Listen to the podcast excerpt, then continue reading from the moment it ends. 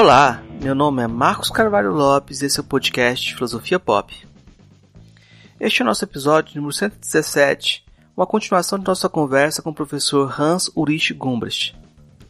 No episódio anterior, gravado no dia 30 de dezembro de 2020, falávamos sobre o Vale do Silício, tendo como mote o livro de Gumbrecht, O Espírito do Mundo no Vale do Silício, Viver e Pensar o Futuro, que ainda não tem tradução para o português. A conversa de hoje foi gravada no dia 31 de dezembro, como um diálogo mais aberto em que Gumbrecht fala sobre as humanidades, o ambiente universitário brasileiro e norte-americano, da admiração que sente pelo trabalho de Luiz Costa Lima, e depois das indicações, comenta um pouco sobre os trabalhos que projeta sobre a fenomenologia da voz e o que está escrevendo agora, uma narrativa histórica sobre a concentração cultural e criativa em algumas pequenas cidades provincianas. Vamos então para a nossa conversa com o professor Gumbach sobre humanidades. Antes da pauta principal, a atriz Maria Elisa interpreta um trecho do livro O Espírito do Mundo no Vale do Silício, Viver e Pensar o Futuro, do professor Gumbrecht. Talvez nosso atual mal-estar, tão familiar que mal o percebemos e ao mesmo tempo paradoxal, coincida com um prognóstico do filósofo russo-francês Alexandre Kojev, que data dos anos 30 do século passado. Ele escreveu: Se todos os objetivos e desejos de uma existência sem alienação e exploração fossem satisfeitos, então, de acordo com o pensamento hegeliano, a história teria chegado ao fim.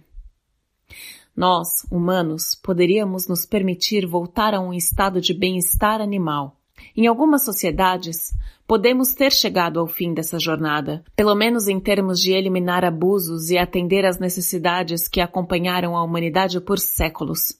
Por que então é tão difícil reagir com a satisfação? Por que nos limitamos a protestar contra a ordem estabelecida, incapazes de imaginar outra, talvez até melhor? Por que nossa imaginação estagna quando se trata de criar visões e utopias de um mundo ainda melhor? Essas perguntas levantam duas respostas que tendem a se complementar. Primeiro, as utopias são um gênero cuja reputação proverbial sempre se baseou em imaginar a ausência daquilo que, em cada sociedade de maneira específica, complicava a vida. Assim, por exemplo, nos escritos de Karl Marx, a ideia de pôr um fim à exploração, descrita em tons drásticos, leva à ideia de uma sociedade sem classes, que como tal é vaga e, além disso, quase nunca é ilustrada com ideias concretas. A sociedade do futuro deveria ser mais simples, com estruturas compreensíveis para cada indivíduo e cada grupo, para que eles tivessem a liberdade de decidir sobre suas próprias vidas e suas próprias estruturas. No trabalho de Marx, apenas aparecem indícios bastante indecisos de um futuro possível baseado na coexistência do amor livre. Cem anos depois, Herbert Marcuse tentou defini-lo com o conceito freudiano do princípio do prazer, para elevá-lo à esfera filosófica. Então, será a única perspectiva que nos resta é esta reivindicação de incluir todas as pessoas em nosso modo de vida de classe média?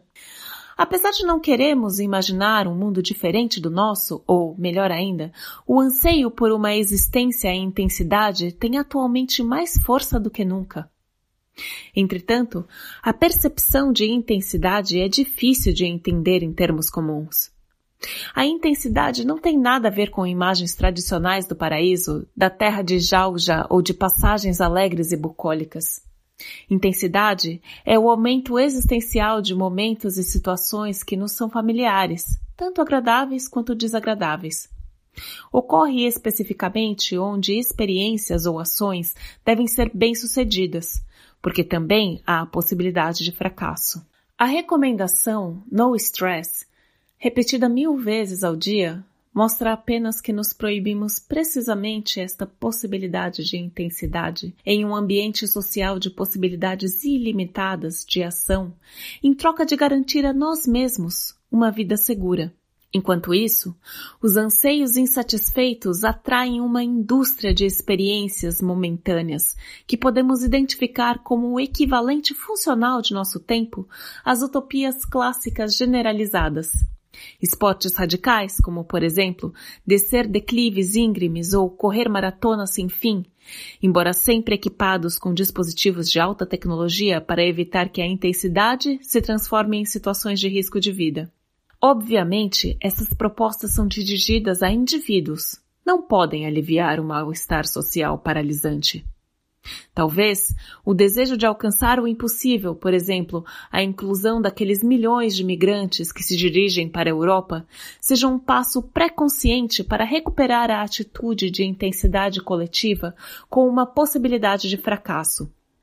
O risco associado a esse despertar é alto. É difícil de controlar.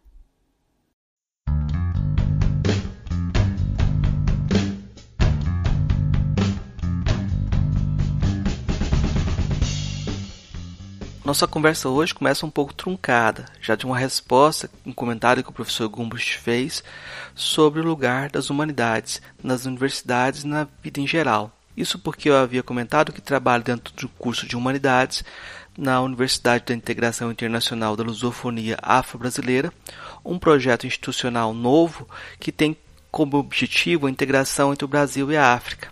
É, historicamente falando, a relação institucional entre universidade e coisa que a gente chama ciências humanas é relativamente recente. É dos, dos, dos últimos séculos. O século começa no século XIX na Alemanha. Primeira cadeira de literatura no mundo foi em 1813 a Marburgo. Então foi de germanística, romantismo eu tenho a impressão hoje em dia, né, que seria interessante com esse, aquele projeto da universidade com vagas americanas, eh, eh, africanas, que talvez, um,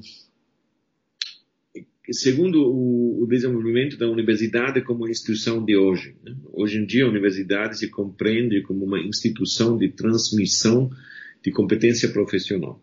Se você é um médico, engenheiro, e tudo bem, tudo bem, é necessário, é bom, e eu acho que tem uma dimensão bastante estendida, substituível, uh, hoje em dia, de comunicação eletrônica. Né? Aquele saber, transmissão de saber, funciona eletronicamente completamente. Agora, eu diria que transmissão de saber nas ciências humanas é uma coisa completamente secundária. Né? Você tem que saber coisas, mas um, a coisas, a, o que é interessante, o que é a função das ciências humanas, só vai começando se você já sabe. Né? Se você, você já sabe, começa a discussão.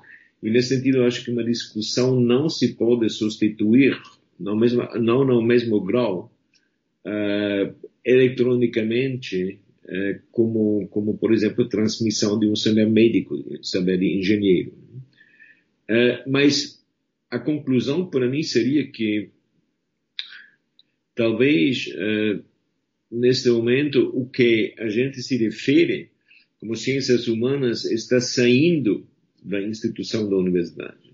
Eu acho, por exemplo, que eh, como você sabe, eu escrevo bastante, sobretudo na Europa, para, para diários de, de, de alta qualidade, faço coisas na televisão. Eu acho que muitas vezes as reações que tenho fora da academia, fora do mundo acadêmico, né? Das coisas que estou fazendo são mais interessantes que não não eu não tenho uma concepção como eu estou fazendo a minha pesquisa, nem, nem sei muito bem se a gente está fazendo pesquisa nas ciências humanas. Né? A gente está pensando, a gente está fazendo uma coisa de contemplação, mas pesquisa, pesquisa segundo pesquisa das ciências naturais, não. Eu não estou fazendo experimentos no laboratório, não. Mas, é, em todo caso, que eu não acho quando eu estou fazendo alguma coisa fora da universidade como isso é uma, uma transmissão uh, dos meus resultados de pesquisa para um público mais grande. Ao contrário, estou pensando que uh, aquele espaço diferente, né, uma herência do espaço público criado no século XVIII, talvez seja hoje de novo o, o, o meu lugar. Né?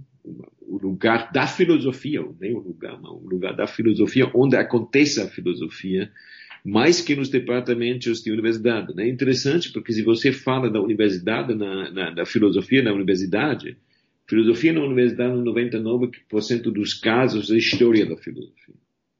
Que não é filosofia, né? É fazer filosofia. no sentido que falei ontem, né, pensamento com risco, se faz muito bem pouco na universidade.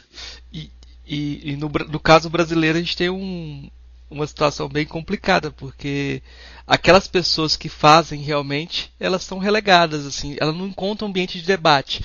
É... Não, não, não, estão, estão relegados e, e, e... Bom, olha, você queria falar do, do, da, da, minha relação com o Brasil Costa Lima. Estava pensando em Costa Lima neste momento. Hum, é, eu, eu, eu, eu, eu vi o livro que o senhor fez e já vi o texto do senhor falando, do senhor falando sobre ele, e eu penso nele como um do, do, dos autores que seria reconhecido como um filósofo em todos os lugares, mas aqui no Brasil ele não é reconhecido. Mas aqui no Brasil não se reconhece nem uh, Newton da Costa, que inventou a lógica paraconsistente, que é um, o quarto matemático mais citado do mundo, é brasileiro. Ele não é conhecido no Brasil tem vários exemplos é, de, de pessoas que lá fora, é, nos Estados Unidos, debatem como filósofos, mas aqui no Brasil não são reconhecidos nesse campo. Por exemplo, o Ismael Xavier, que trabalha com cinema na USP, ele teve que fazer todo o trabalho é, de, de filosófico para trabalhar nessa área, para desenvolver nessa área. Mas a filosofia brasileira não tem dado conta desse diálogo. Já, já. Olha, agora Costa Lima né, é, é, é, um caso super interessante nesse sentido. Né? O, o Costa Lima, eu acho né, que na, na, minha geração, o Costa Lima tem mais ou menos 10 anos, 10 anos mais velho que eu, mas o Costa Lima, sem dúvida nenhuma, para mim, é um dos, não sei, três, cinco grandes teóricos da literatura da minha geração ou mais, ou menos, o, o, mais grande, né? Então é um, um, caso interessante, você talvez conheça o nome de aquele grande teórico da literatura, o Wolfgang Iser, e esse, né, o que, que, que escreveu The Act of Reading, o acto de leitura, né? Que eu acho que talvez como teórico de literatura foi o mais grande, é uma da geração anterior. Ele achava que a única pessoa no mundo que realmente estava a seu nível, falando de teoria literária, era Costa Lima. Né? Completamente, fiquei orgulhoso porque eu fiz o contato entre eles. Né? Ele que... E um momento quando, sob a influência do Isa Costa Lima, se, se traduzia a, trilogia dele, né, sobre imaginação, se traduzia na Zurkamp, na Alemanha. A Zurkamp é a editora mais grande da Alemanha, sem, sem, sem dúvida nenhuma. Né? Então, uh, Costa Rica teve um momento de, de, de brilhar internacionalmente, né? Teve, tinha aquela qualidade, mas ela teve vários convites de, de, de ser professor fora, da, fora do Brasil. Teve um convite de ser professor na Universidade, qual foi? Livre de Berlim. Uh, teve outro convite da Universidade de Montreal. O Canadá, academicamente, não é tão interessante, mas teve um convite da Universidade de Minnesota, que naquele momento foi muito boa. Mas interessantemente e patrioticamente. Stalin sempre achava que não só era uma coisa, ele, ele se movia, ah, Stanford. Stanford também, ele, ele quando, quando eu cheguei em Stanford, 89, o departamento de, de, de espanhol e português de Stanford estava quase, já tinha decidido eh, de fazer um convite ao Costa Rica, convite para sempre. Então, um, é uma história bacana, bacana, mas triste. Então, ele não estava convencido. Então Stanford decidiu de o convidar para um trimestre para ele conhecer o mundo, né, o contexto californiano e tal. Então, o meu primeiro trimestre como professor de Stanford coincidia com aquele trimestre uh, experimental do, do, meu amigo Luiz. E Luiz teve um comportamento provocativo, né? como, como dizer, não, eu não quero estar aqui, né? Estava completamente. O Stanford acabou não fazendo o convite a Costa Lima, mas Costa Lima tinha trabalhado durante um trimestre inteiro para não ter o convite. Compreende? Freudianamente estou falando, mas foi um comportamento completamente. Então, houve eh, sendo completamente capaz de trabalhar fora do Brasil. O seu inglês bastante bom. Ele não fala alemão, mas ele como um latinista, ele, ele traduz o alemão maravilhosamente bem. O francês, é, língua não é um problema, era um tipo cosmopolitano, mas eu não sei se foi uma coisa de patriótica, mas ele se tem reduzido ao Brasil, o qual dizia que, que existe um círculo ao redor de ele, existia, né, na, na, na PUC. O seu amigo já, infelizmente, morto, que, que adorei, né, o, o Ricardo Benzaquem, por exemplo. Eh, Marcelo Jasmin, que é de Ciências Políticas. Há um, um, um pequeno grupo ao redor dele que sabe é, que, que, realmente aprecia o, o, pensamento dele. Ou que, por exemplo, agora a gente tem aqui um, um jovem doutorando germanista de São Paulo, em Stanford. Né? Ele adora Costa Lima, ele conhece a obra dele, mas são poucas pessoas. São poucas pessoas quando.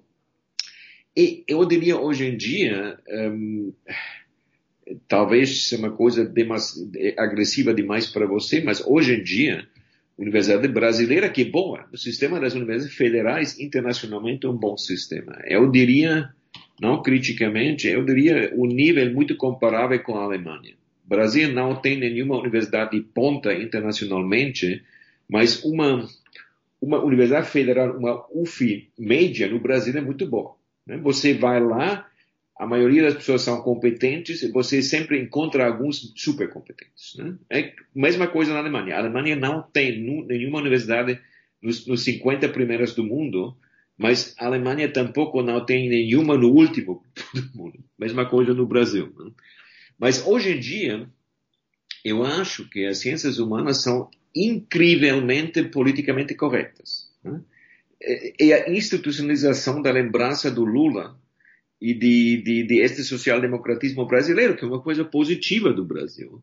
Mas, mas como se, se esta agenda intelectual fosse a única no mundo, né? que, que se você não está daquela esquerda relativa, né? se você tem um pensamento com risco, dizendo completamente, eu estou percebendo, né? quase experimentalmente. E então, um, o Costa Lima, uh, interessantemente, comparte completamente esta agenda política. Né? Mas ela é o Costa Lima mais pessoa mais lulista do mundo. Mas para a sua vida intelectual, tanto faz.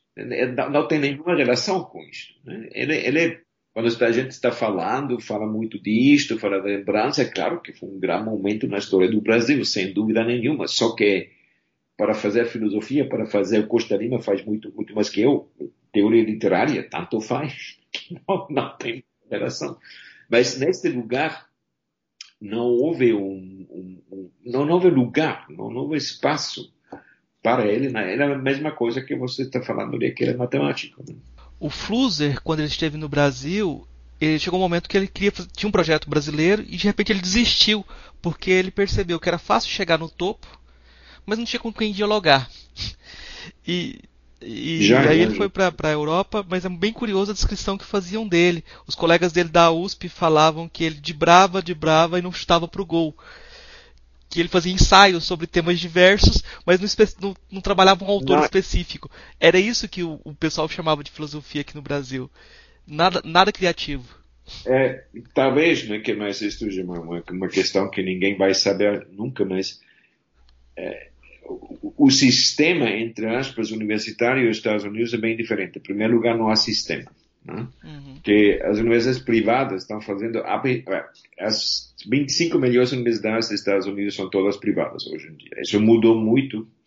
Mas, por exemplo, Berkeley, ah, na, na, o nosso vizinho, que é muito bom, né? mas Berkeley, olha, 30, 28, uma coisa assim, muito bom, mas, mas não de ponta já. Então, é, aquelas universidades privadas, em vez de se adaptar a um padrão de universidade, é, o que estão fazendo, estão tentando de desenvolver a sua identidade própria. Né? É, Stanford, hoje em dia se fala normalmente, mundialmente, que as duas melhores universidades do mundo são, são Harvard e Stanford. Stanford chegou lá precisamente não copiando Harvard não copiando Harvard. Um exemplo que não tem nada a ver com, com coisa acadêmica. Você provavelmente não sabe que se Stanford fosse um país, né, nos Jogos Olímpicos do Brasil, Stanford teria acabado décimo. São, são 6 mil alunos. Stanford ganhou nos Jogos Olímpicos do Rio de Janeiro 35 medalhas. Né? Um mais que a Ucrânia. Incrível, 6 mil pessoas. Harvard nenhuma, Harvard nunca ganhou. Não, nos Jogos Olímpicos de 1996, Harvard ganhou uma medalha de prata, mas, mas aquela coisa de querer ser o nosso time de futebol americano fantástico, né? realmente muito forte, uma graduação de 100%. Todos os jogadores têm um BA de Stanford, uma coisa incrível, mas quer dizer que, para mim, muito importante, porque eu sou super torcedor, sou, tô louco com, com esportes, mas, mas uma coisa completamente de Stanford, né? E, e não dizer que isto é melhor, mas uma coisa que só nós fazemos.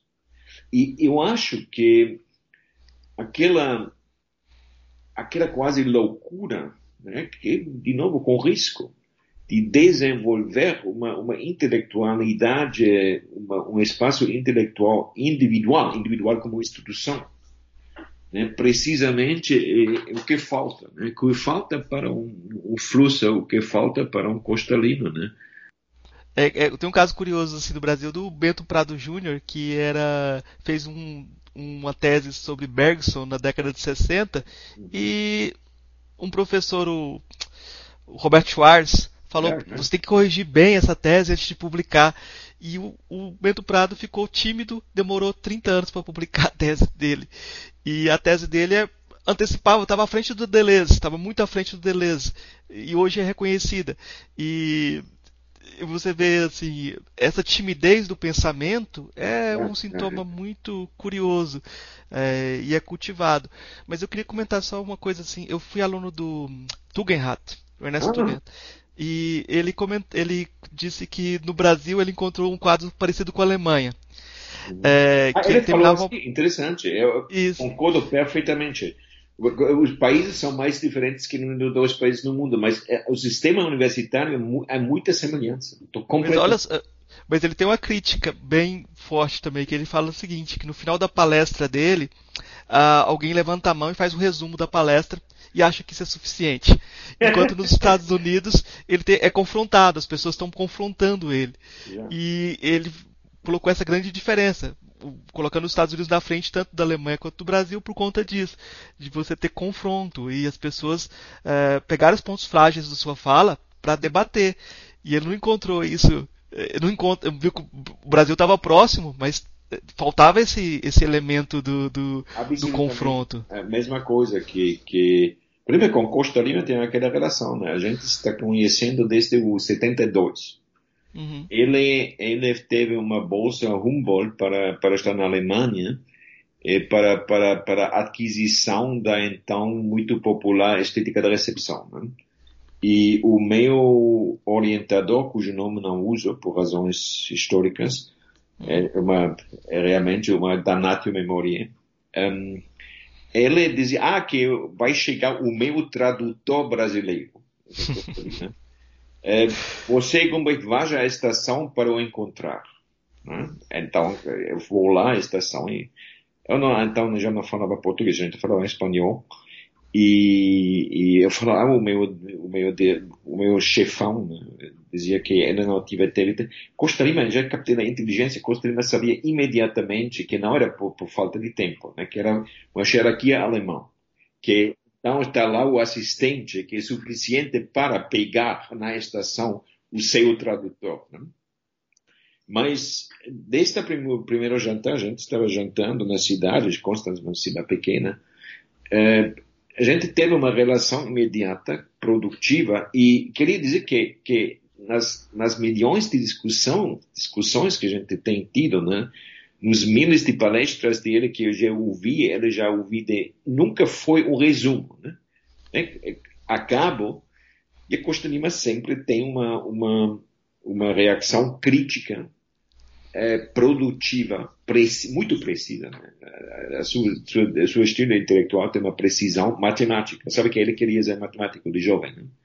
Era a ambição de, era a ambição dele ser matemático. Eu, eu nunca tive aquela ambição.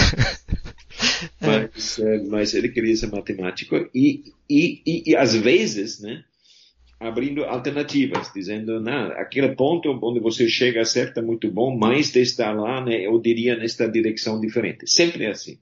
E neste sentido, hum. ele é muito pouco brasileiro. Muito pouco. Hum. Uhum. É, é. E deve, deve deve causar problemas.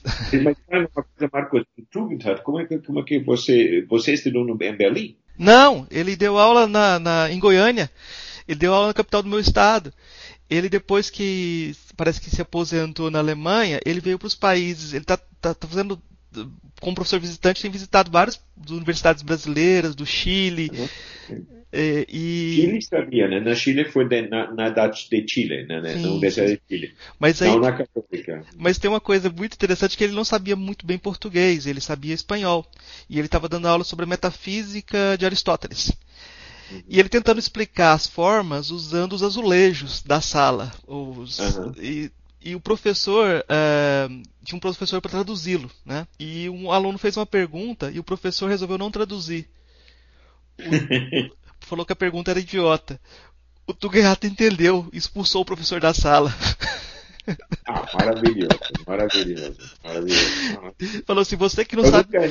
Nunca, nunca tinha conhecido pessoalmente, pessoalmente a não poderia, né? Mas a gente nunca. Eu fui aos Estados Unidos em 89, mas, mas eu achei que era dos poucos filósofos na Alemanha que realmente faziam filosofia própria. Também hum. fazia filosofia, história e filosofia, mas ele tem uma parte da obra dele que é filosofia realmente. Né? Quando o outro, não sei se conhece a obra dele, que é Dieter Henrich, H-E-N, não? Não. Mas que foi um, um, cara que é de uma grande promessa, né? um hum. aluno do Gadamer, mas o Henry é muito estranho porque ele nunca nunca chegou lá. Né? Uhum. Ele, todo mundo estava esperando que ele vai escrever já um livro da sua filosofia, mas no final publicou uma é muito importante, uma, dois volumes sobre o que ele chama a história formativa do idealismo alemão. Muito bom, a melhor história do, do idealismo alemão, que é muita coisa, mas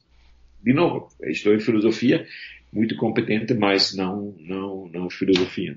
Ah, aqui... Olha, quer saber dos, dos, meus livros preferidos? Ah, não. Eu queria indicações. A gente sempre no final pede indicações de livros, de filmes, de música. O que o senhor quiser indicar para os ouvintes. É, é isso. Olha, eu, eu, vou, fazer, eu vou fazer uma coisa completamente histórica, porque eu. Mas é um ano de, de, de você, neste ano, você não vai olhando filmes recentes. Né? A minha mulher e eu vamos bastante ao cinema, mas em todo caso, um, eu tento na literatura como no filme, como exceção sendo uh, uh, pintura, eu noto muito no presente, a exceção da pintura que a minha mulher é pintora, né? E neste sentido, a gente está eu estou naquele mundo, né? Que, que, quer dizer que eu sei mais ou menos o que está acontecendo em pintura. Mas, olha, te vou dizer vários livros, filmes que eu estou recomendando, mas que são completamente antigos, né? Um filme que eu gosto tanto que tenho que ver cada ano inteiramente a trilogia entre Natal e Ano Novo e já fez ontem, num dia, é The Godfather, o Padrino absolutamente preciso de aquele hum. filme e preciso a trilogia. Né? Porque é, é quase uma obrigação dizer, ah, a terceira parte não é tão boa. Né? Eu acho que a terceira parte é fantasticamente boa. Uhum. A New York Times uma vez escreveu, um, um, arguably, possivelmente, a obra de arte mais grande americana do século XX. Estou completamente, concordo completamente. Acho o Godfather, é, o Padrino como uma trilogia. Um, que é, é, é, a épica da a épica dos Estados Unidos, é que é, né? a épica dos Estados Unidos, porque é importante saber que baseando-se na exclusão dos americanos nativos, qualquer americano é imigrante, todos somos imigrantes, né? E o Estado sempre está fraco. O Estado americano desde a, desde a Revolução tem sido um Estado tudo caso, tem Marlon Brando, tem tudo que a primeira vez, primeira coisa, aquela trilogia. Agora, interessantemente, se você me pergunta que eh, literatura, eh, e lá a gente teve um, um reencontro este ano, e para mim o, o, texto mais grande escrito em língua alemã do século XX é O Homem Sem Qualidades, né? do, do músico Uh, e eu, uhum. eu leio, sou um leitor muito, muito devagar, muito, muito lento, mas uh, este ano já li inteiramente as 1.600 páginas por quarta vez na minha vida. Né? Um pouco também uma, lá há uma, uma semelhança, uh, porque claro que o se, se, se, normalmente se chama de romance, mas não é romance, uma épica. É a épica de Viena, né? a épica daquela capital eh, da Europa Central, do Sudoeste, do Sudeste. Naquele momento, antes da transição, né? no último ano, no ano 1913, eh, com uma complexidade eh, épica, filosófica, completamente incrível, né? E eu acho, ao contrário de Ulisses, é a liga, como se fala, né? A liga do, é a, a resposta de língua alemã, o autor foi austríaco, mas é, é, ao Ulisses, o man, é, la recherche du temps perdu. A diferença sendo incrivelmente que, eu adoro Ulisses, né? não, não como curador, mas Ulisses é de leitura difícil. Né? É, a la recherche du temps perdu é de leitura difícil, não? é, grande, grande sertão, né, que seria outra, mas eu não, não devo fazer para brasileiros de grande sertão, uma recomendação um pouco tautológica, né? mas eu, eu acho que sou dos uhum. poucos, dos poucos não falantes nativos portugueses que tenha lido cada palavra de grande sertão português. Em todo caso, volto a uma sem qualidade, porque eu não conheço outro livro de uma qualidade tanto literária e filosófica comparável, de uma acessibilidade tão grande. Né? E de leitura fácil. É, é, muito, é muito grande, são muitas páginas. Né? Mas, mas sintaticamente, no, no jeito estilístico de ela, não tem, não tem complicação.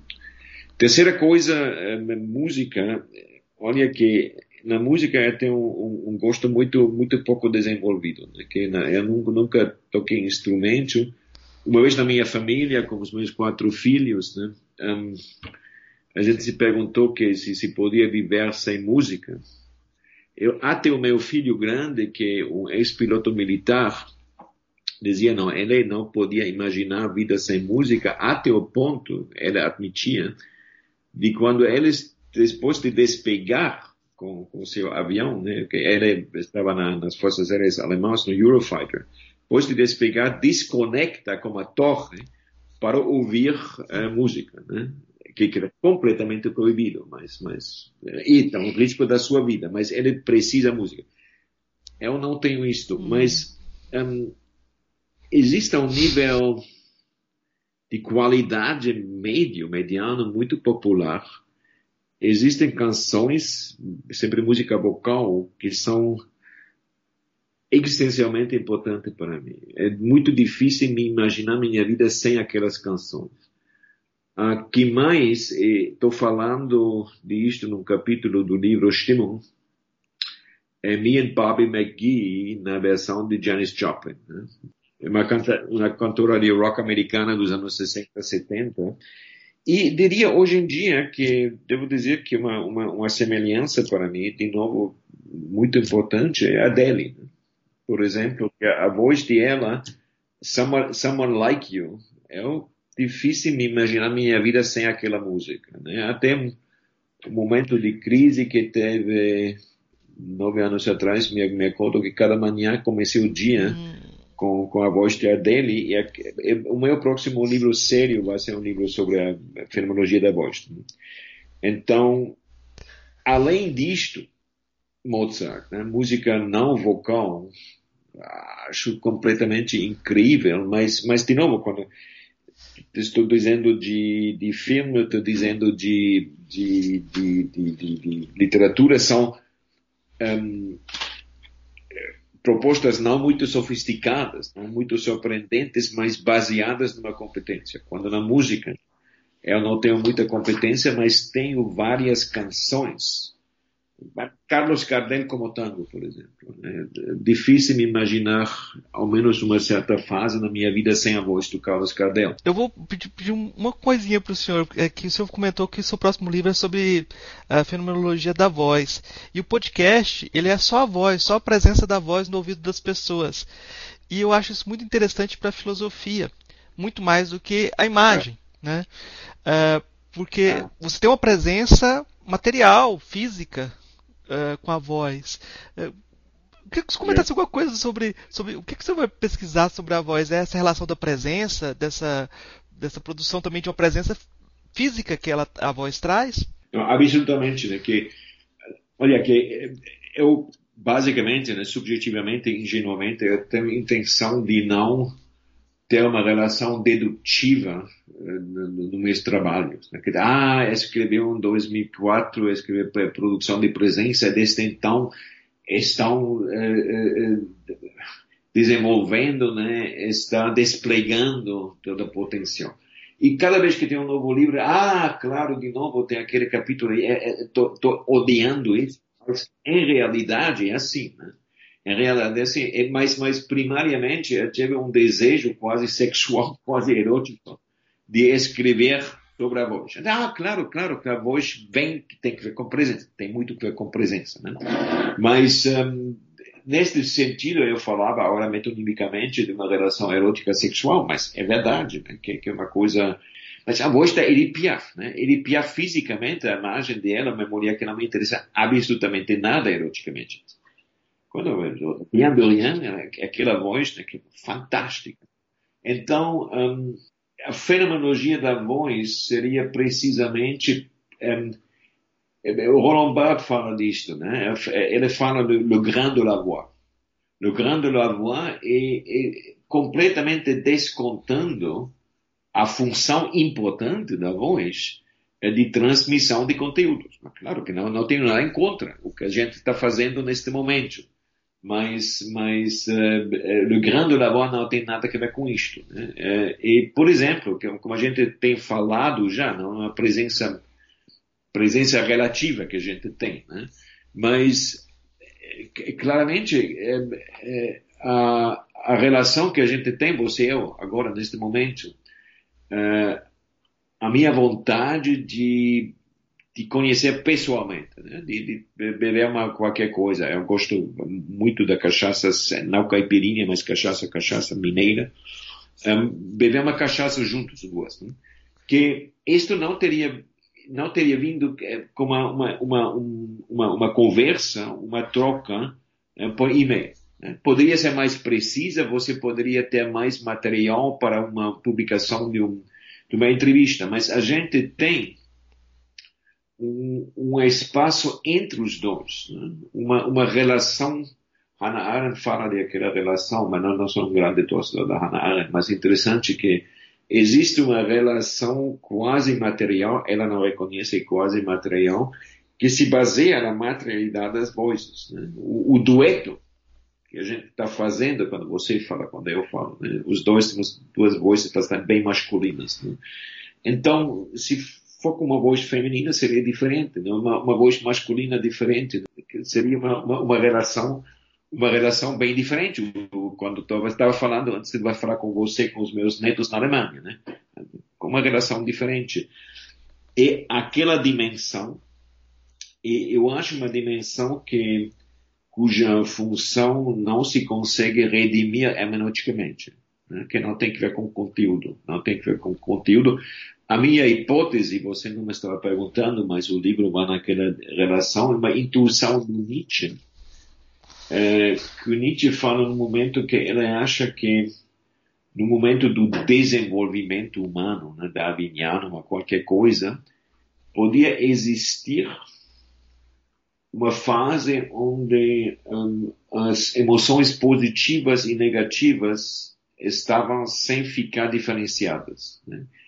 E isso é interessante porque um, empiricamente sabe né, que é, é, empiricamente você não pode distinguir entre uma reação positiva e negativa no seu cérebro. Cerebra, cerebralmente é exatamente a mesma relação. Fisiologicamente é exatamente a mesma relação. E às vezes estou pensando que a voz, não é sobretudo a música vocal, mas a voz, estabelece uma relação onde as coisas positivas, relação positiva e negativa não estão separadas. A prova sendo que todas as canções né, que a gente gosta uh, são o que chama em inglês bittersweet. Né? Felicidade tem fim, tristeza não. Por exemplo. Né? Ou aquela canção que fala o Bobby McGee, Some, Someone Like You. Someone Like You. Por que a canção mais popular da, da, da dele? Né? Que, que é muito estranho, porque é uma canção quase trágica. Né? E as de felicidade não são tão populares, porque acho que precisamente existe uma relação entre a voz e aquele, não, não quer dizer que te leva atrás, mas atinge o nível existencial, acho quase, entre muitas aspas, muito arqueológico. Não, não te deveria contar o meu novo, novo livro, mas estou indo naquela relação. Mas neste momento, para, para, isso seria bom para a entrevista que estou fazendo nesse momento, estou escrevendo um livro sobre, sobre província. O que é a província?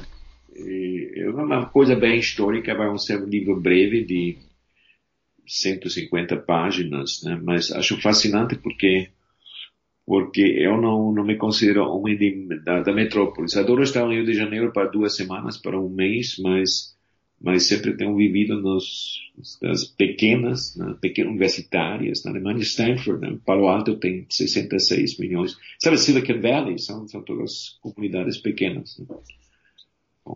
É, uma coisa sobre isso que eu acho interessante, que não sei se o senhor vai achar também, é que eu moro em Santa Maros. O Caetano Veloso é de Santa Amaro, é. né? E ele ficou famoso por, por da Tropicália misturar o rock com os ritmos, com a, o samba, etc, etc. Só que em Santa Amaro, por ser uma cidade pequena que está afastada da, da, dos grandes centros, eu conheci um, um, um maestro que era maestro da Filarmônica local, que ele me disse que na década de 60, em 62, ele tinha uma banda de rock que tocava rock e bossa nova a divisão dos modos de vida não acontecia no interior, era tudo misturado. Tá bom, é muito então, interessante. Eu já, já vou tomar uma nota, isso é muito bom. Né? Hoje em dia, né, por exemplo, onde estou vivendo, aqui para o Alto, uma cidade de 66 mil, mas cuja 14 mil são alunos e empregados de Stanford, um, mas é suburbano, né? suburbano diferente da província tradicional. Né? Mas o que acho interessante é que, com a exceção de Columbia University, não existe uma universidade de ponta mundial dos primeiros 25 numa cidade de mais de um milhão. E um milhão hoje em dia não é muita coisa. Quer dizer que, mas parece que concentração cultural e intelectual e metrópolis não vai juntos. Né? É, é, é super, super interessante Logo, por exemplo, aquele idiota do Heidegger, mas o Heidegger sempre estava em cidades pequenas. É, ele cultivava, tinha uma coisa bem kitsch de cultivar tudo isso, tem aquele artigo sobre a província que é absolutamente horrível, mas factualmente né, sempre ficou em uh, lugares pequenos e o que está dizendo do Caetano Veloso parece interessante, né, que são pequenas demais para você poder sobreviver sem misturar. Você tem que misturar. Sim, e, e na, no Rio, a bossa nova era um modo de vida e o rock era outro modo de vida dos jovens. É. Lá não, em Santa Maria era tudo misturado. Estou referindo a isso, né? Mas numa, um pequeno, é. onde você vai encontrando as mesmas pessoas, inevitavelmente tem que misturar, tem que, tem que fazer compromissos nesse sentido, sem que sejam compromissos. Querido, agora vou escrever sobre tá a província, tá ótimo. porque tem um capítulo sobre a cidade de Weimar, né? O Weimar, na, na, idade do Goethe, teve 6.500 habitantes. E, de repente, é o centro intelectual de Europa. Incrível, completamente incrível. E, e logo, ao redor de 1850, nada. Né? Mas um momento tudo acontece em Weimar.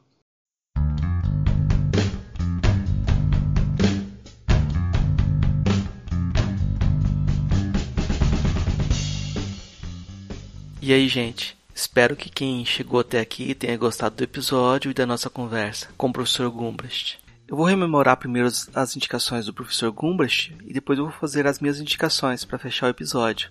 O professor Gumbrecht indicou como filme a trilogia O Poderoso Chefão, Como livro, ele indicou O Homem Sem Qualidades, do Robert Musil, embora tenha falado também de Grande Sertão Veredas, de Guimarães Rosa. Canções, ele lembrou Janis Joplin, Me and Bob Magee, é, Someone Like You de Adele, Mozart e Carlos Gardel. Eu vou recomendar alguns livros do professor Gumbrecht, três livros dele que estão em português e são fáceis de encontrar. Atmosfera, Ambiência e Estímulo sobre um potencial oculto da literatura tem um capítulo sobre a Janis Joplin, né, que eu acho interessante para casar com a conversa de hoje. Dois outros livros apontam para particularidades e caminhos diversos do trabalho do professor Gumbrecht. É, o livro, em 1926, Vivendo no Limite do Tempo, é uma obra muito estranha, porque o professor Gumbrecht escolheu esse ano de 1926 como mote para uma narrativa, para um painel deste ano em que você não houve, não teve grandes acontecimentos uh, históricos como marcantes desse período. Né? Então ele escolheu um ano que, que seria potencialmente é, esquecido né, para tentar narrar ou descrever. Também indico Produção da Presença, o que o sentido não consegue transmitir, que é um livro importante dentro da construção da obra teórica do professor Gumbrecht. É importante indicar também sobre nossas discussões sobre metafilosofia, o espaço da filosofia na academia, o, o artigo O Ensino e Prática da Filosofia na Universidade, segundo Ernest Tugendhat, escrito pelo professor Ernest Tugendhat e pelo professor José Crisóstomo de Souza, disponível na internet facilmente na revista Filósofos. Do professor Luiz Costa Lima, que foi mote da nossa conversa também de hoje, eu vou indicar dois livros. Frestas, A Teorização em um País Periférico, de 2013, e O Redemoinho do Horror nas Margens do Ocidente, esses dois livros dão um caminho para a gente pensar a descolonização, o lugar da teorização na periferia, o lugar da ficção na periferia. Você pode encontrar também uma série de vídeos com o professor Luiz Costa Lima na internet, em que ele fala sobre a construção da obra dele. Né? O podcast Filosofia Pop é um podcast quinzenal que aborda a filosofia como parte da cultura. Eu espero que vocês continuem esse diálogo com a gente através dos nossos outros canais. A gente tem canal no YouTube, perfil no Twitter, página no Facebook, no Instagram. E tem um e-mail também você pode entrar em contato com a gente, que chama justamente contato@filosofiapop.com.br.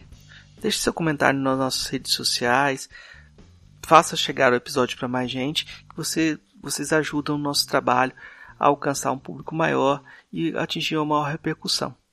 Então, é isso. Voltamos na nossa na próxima semana e continuaremos então com nossos episódios quinzenais. Um abraço para todos vocês e até!